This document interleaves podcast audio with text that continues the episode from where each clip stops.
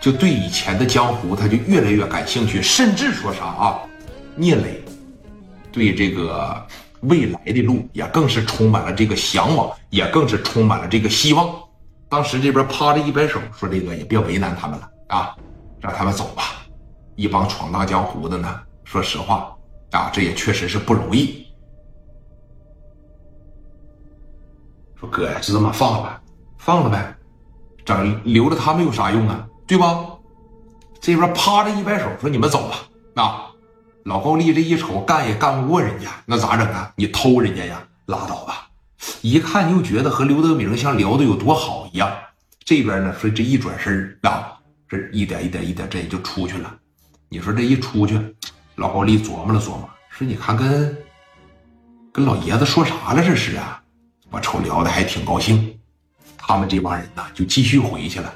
回去了以后干啥呀？能偷点偷点，但是高丽了，他们这帮子人都有钱，干小偷的那个年代啊，都特别特别有钱。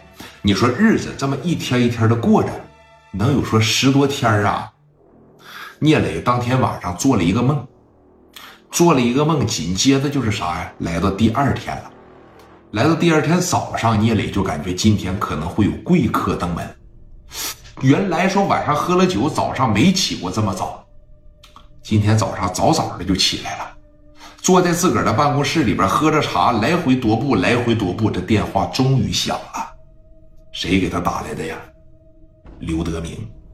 咱们讲到后边的故事，就说了刘德明就已经很苍老了，但是年龄大的人他老一岁像一岁。现在的刘德明还并不是说特别特别的苍老，你再过个三五年，说聂磊和李正光认识的时候。刘德明岁数就真显大了，但是现在他的嗓子啊也是稍微显着哑，把电话拨给聂磊了。聂磊曾经想象过无数次，说你看这个沧州鹰刘德明，说长啥样啊？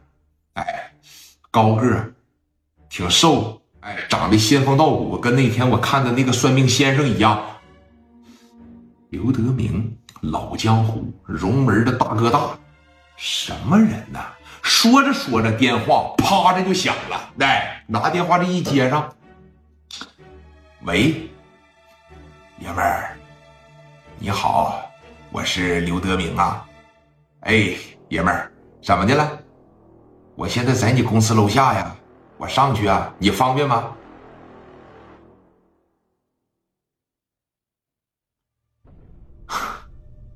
行，那你上来吧。我给你沏茶，好，好，好，好，好，哎，给电话，啪这一撂下，啊，来了，长啥样啊？聂磊现在还在猜，胖啊，瘦啊，高啊，矮呀？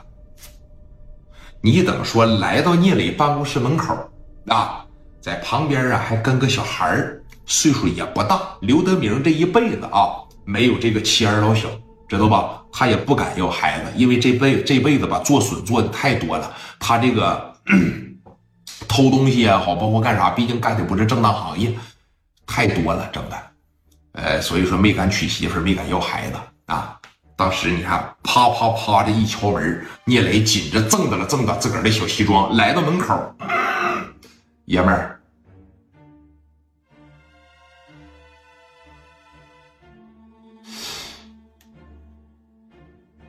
啥呀？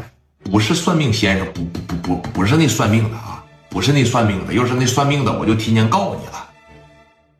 说这个，你是沧州英，刘德明，你们猜一猜啊？说这个刘德明长啥样？